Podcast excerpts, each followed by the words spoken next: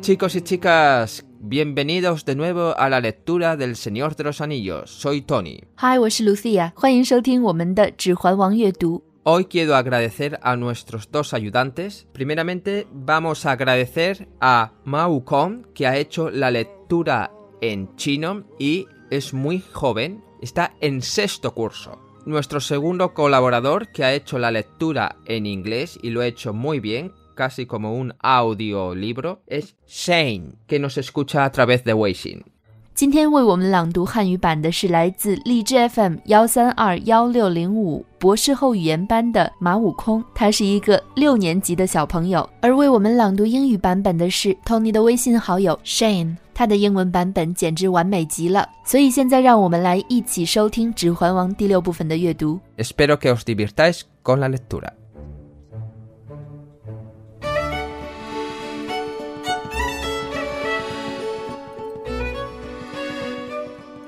El festín concluía, no del todo, y vino el discurso. La mayor parte de los invitados se encontraba de un humor apacible. En ese delicioso estado en que se repletan los últimos rincones, como ellos decían.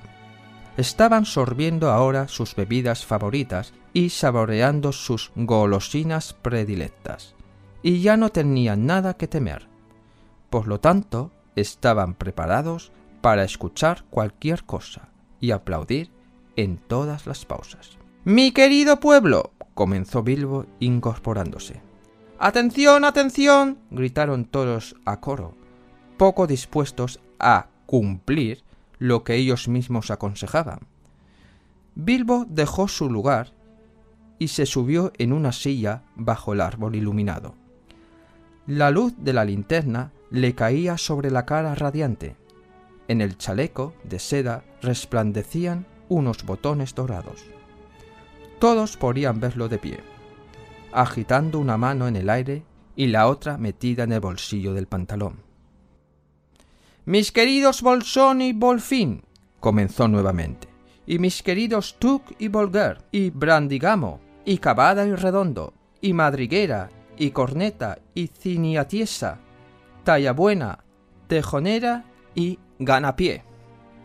¡Ganapiés! gritó un viejo hobbit desde el fondo del pabellón.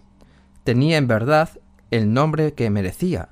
Los pies que había puesto sobre la mesa eran grandes y excepcionalmente velludos. Ganapié, repitió Bilbo. También mis buenos Sacovilla Bolsón, a quien estoy por fin la bienvenida a Bolsón Cerrado. Hoy es mi cumpleaños centésimo décimo primero. Tengo ciento once años. ¡Hurra! ¡Hurra! ¡Por muchos años! gritaron los hobbits golpeando alegremente sobre las mesas. Bilbo estaba magnífico. Ese era el tipo de discurso que les gustaba, corto y obvio. Deseo que lo estén pasando tan bien como yo.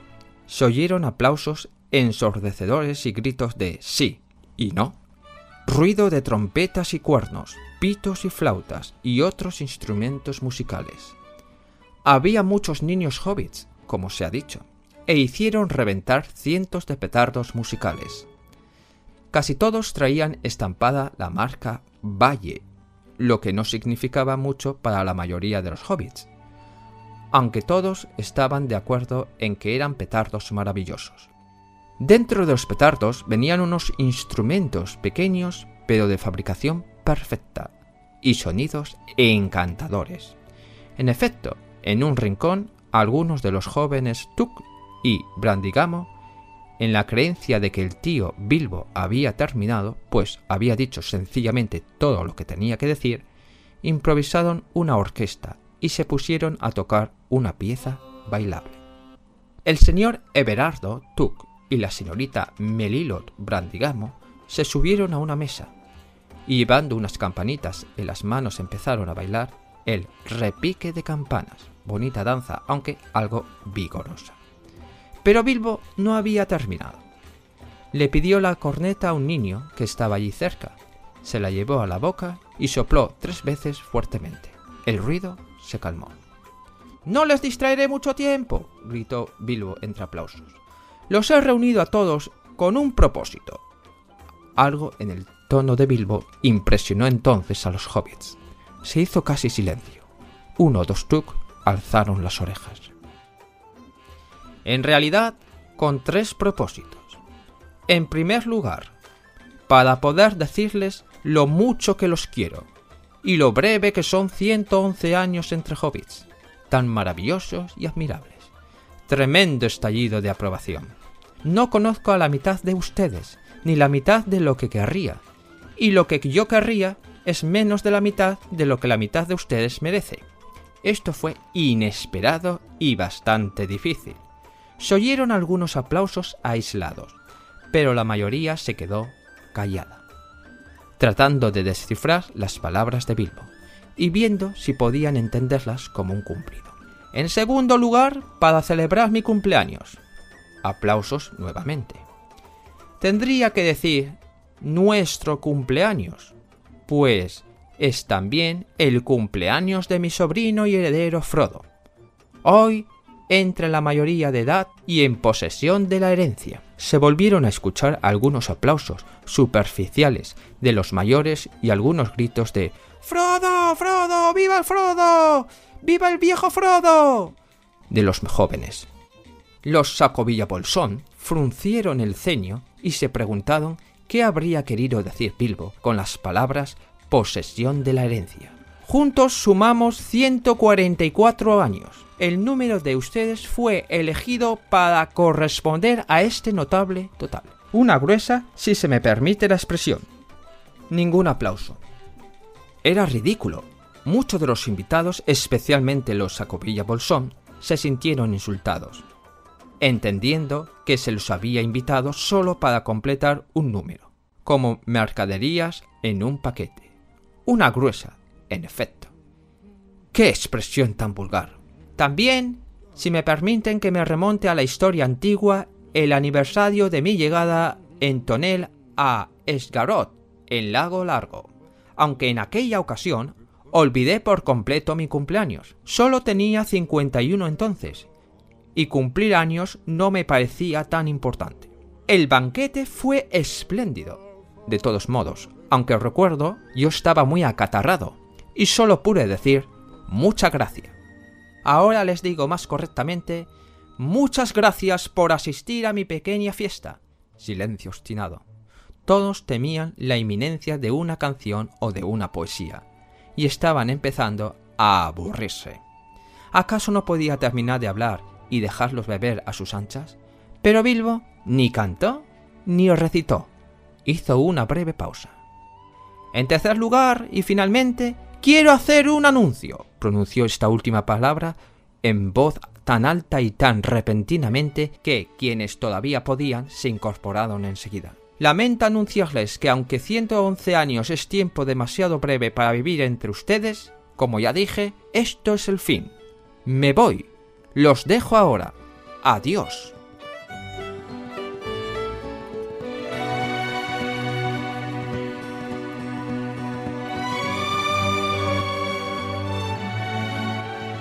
盛宴大体上告一段落后，就是演说了。不过这时绝大多数宾客酒足饭饱，处于他们称为撑实了的愉快状态，自然有宽容的心情。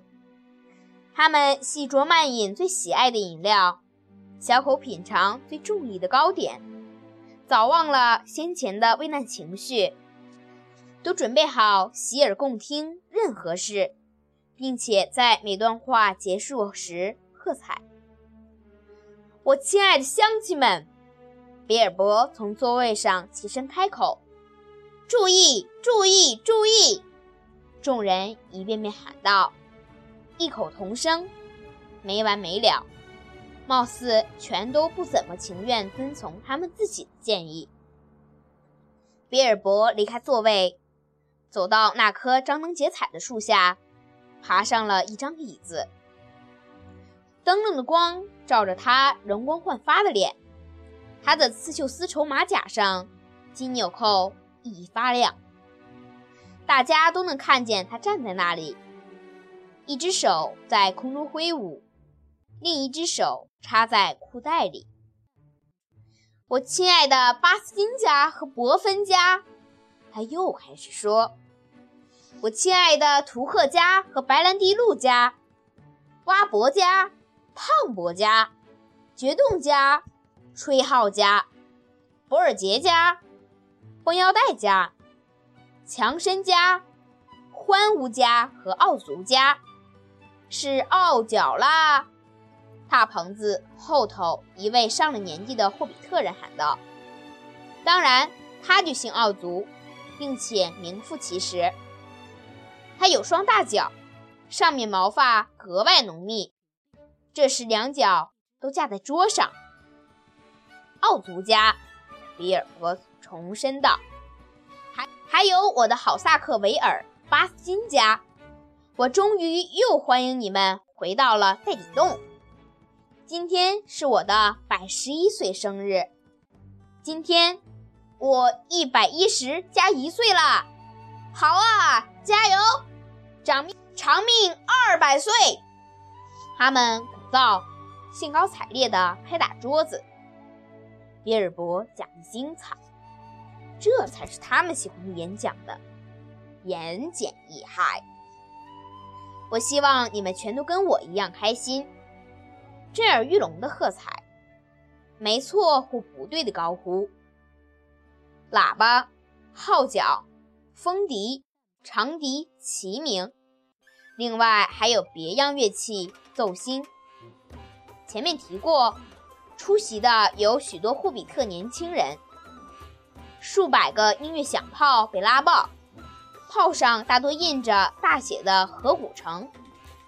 这个名称对绝大多数霍比特人来说都没意义，但有一点他们都是赞同的。这些里头包着这座精巧、音调迷人的小乐器的响炮，真是棒极了。事实上，有个角落里，一群图克家与白兰地路家的年轻人认为比尔博舅舅讲完了，他显然已经把该说的都说了。这会儿组起了一支即兴乐队，奏起了欢快的舞曲。埃弗拉德·图克先生和梅丽洛特·白兰蒂露小姐跳上一张桌子，手里拿着铃铛，开始跳起月圈舞。这舞挺好看，但未免强劲热烈的点。但是比尔博还没讲完呢，他从身边一个少年手里抢过号角，响亮地吹了三声，欢闹平息下来。我不会耽误你们太久，他喊。众人无不喝彩。我将大家全请来，有个目的。他说这话的腔调令人上了心。场上几乎鸦雀无声了，一两个图克家的竖起了耳朵。确切地说，有三个目的。首先是为了告诉大家，我非常喜欢你们所有的人。生活在如此杰出又绝妙的霍比特人当中，百十一年为时太短了。场上爆出一列热烈的赞许。你们当中一半的人，我没了解到我想了解的程度的一半；你们当中不到一半的人，我喜欢你们也只是你们值得喜欢的程度的一半。这话颇出乎意料，还挺深奥的。有零星的掌声响起，不过绝大多数人还在努力开动脑筋，想搞明白这是不是恭维的话。第二是为了庆祝我的生日，大家再次欢呼。我该说我们的生日，没错，今天也是我的继承人兼侄儿佛罗多的生日，他今天就成年了。得以继承家业了。长者们马马虎虎地鼓了几下掌，一些年轻人则大声鼓噪着：“佛罗多，佛罗多，快活的老佛罗多！”萨克维尔·巴斯丁夫妇臭着脸，心里琢磨着“得以继承家业”是什么意思。我们俩加起来正好一百四十四岁，你们的人数就是选来配合这个非凡的总数。一罗，且容我如此形容。这次无人喝彩，这太荒唐了。许多许多客人，尤其是萨克维尔、巴金斯夫妇，都感到受了侮辱，觉得自己肯定只不过是被邀来凑数的，就像打成一包的货物。这是说真的，一罗，好粗鲁的说法，并且容我溯及陈年往事。这也是我骑着酒桶抵达长湖上的埃斯加洛斯的周年纪念日。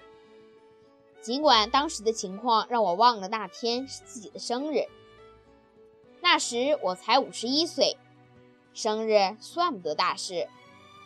不过，不过那顿宴席相当丰盛。虽然我记得当时我重感冒，只能说非常感谢你们。现在我来更正确的重复一遍。非常感谢你们来参加我这小宴会。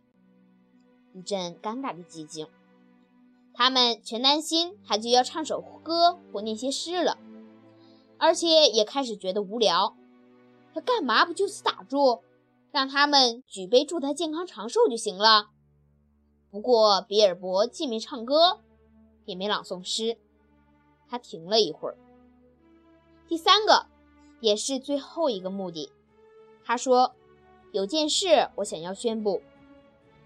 句尾这词他说的响亮而又突兀，所有的人只要还能，全都一下坐直了身子。尽管我说过，生活在你们当中，百十一年为时太短，但我还是要遗憾地宣布，一切就到此为止了。我要走了，我要离开。现在就走，再见。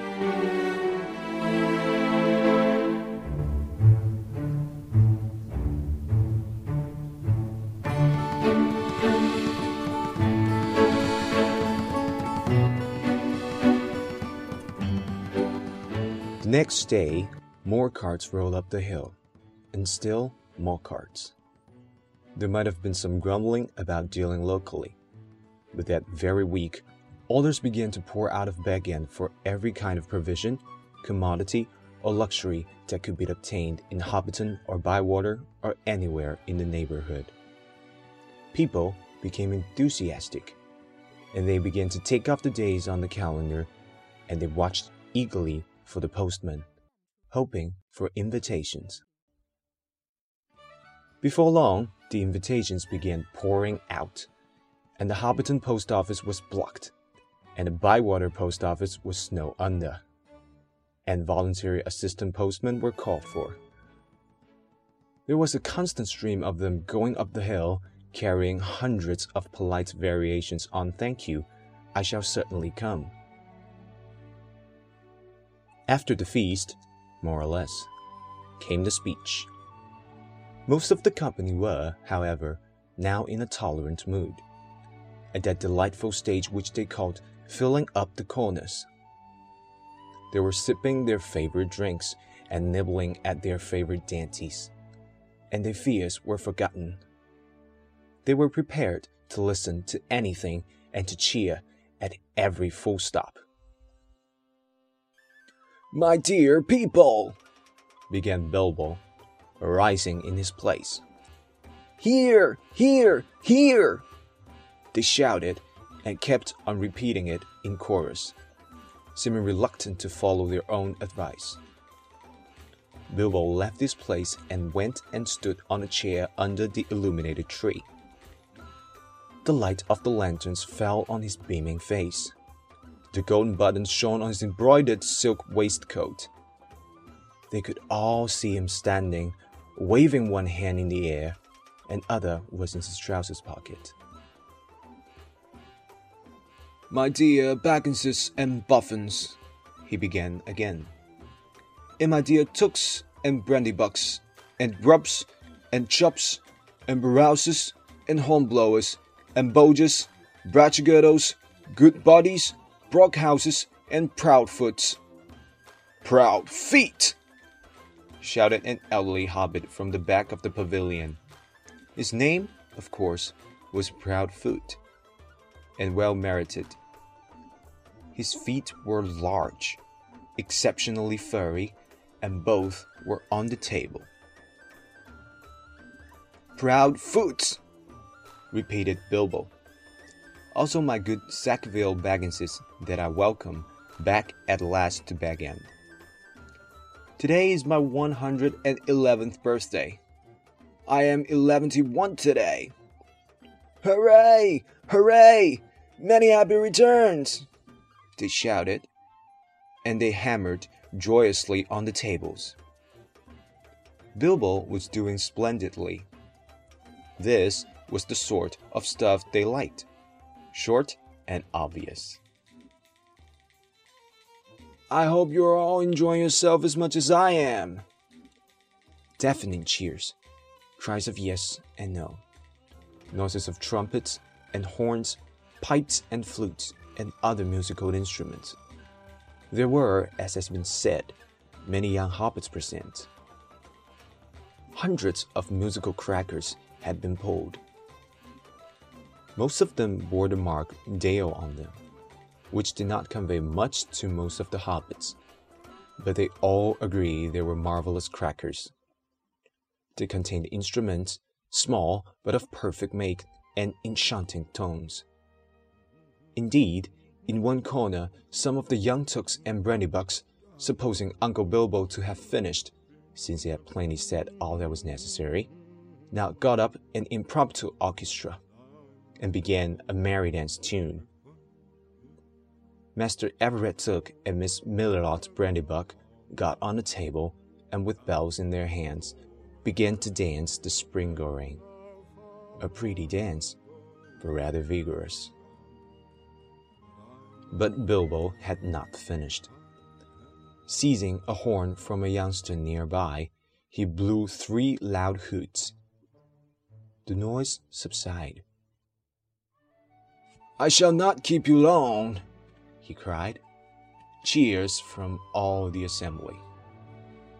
I have called you all together for a purpose. Something in the way that he said this made an impression. There was almost silence, and one or two of the Tooks pricked up their ears. Indeed, for three purposes. First of all, to tell you that I'm immensely fond of you all and that 111 years is too short a time to live among such excellent and admirable hobbits. Tremendous outburst of approval.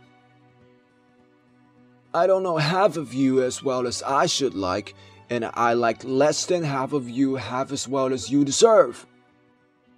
This was unexpected and rather difficult.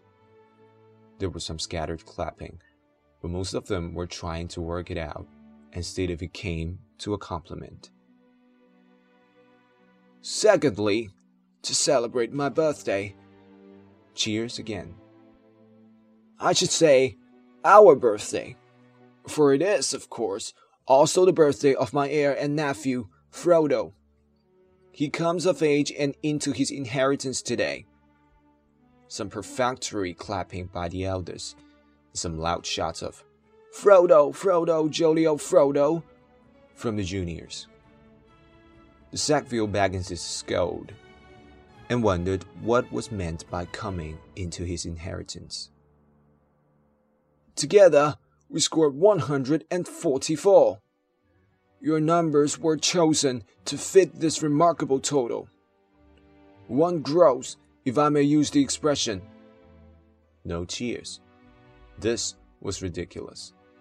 Many of his guests, and especially the Sackville Bagginses, were insulted, feeling sure they had only been asked to fill up the required number, like goods in a package. One gross indeed, vulgar expression. It is also, if I may be allowed to refer to ancient history, the anniversary of my arrival by barrel at Osgiliath on the Long Lake. Though the fact that it was my birthday slipped my memory on that occasion, I was only 51 then, and birthdays did not seem so important. The banquet was very splendid, however, though I had a bad cold at the time. I remember and could only say, Thank you very much. I now repeat it more correctly. Thank you very much for coming to my little party. Obstinate silence. They all feared that a song or some poetry was now imminent. And they were getting bored. Why couldn't he stop talking and let them drink his health? But Bilbo did not sing or recite. He paused for a moment. Certainly, and finally, he said, I wish to make an announcement. He spoke this last word so loudly and suddenly that everyone sat up who still could. I regret to announce that, though, as I said, 71 years is far too short a time to spend amongst you. This is the end. I am going. I am leaving now. Goodbye.